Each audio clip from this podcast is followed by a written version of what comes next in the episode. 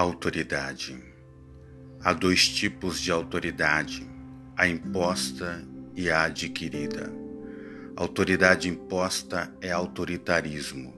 A verdadeira autoridade é adquirida, conquistada pelo exemplo e não pela força.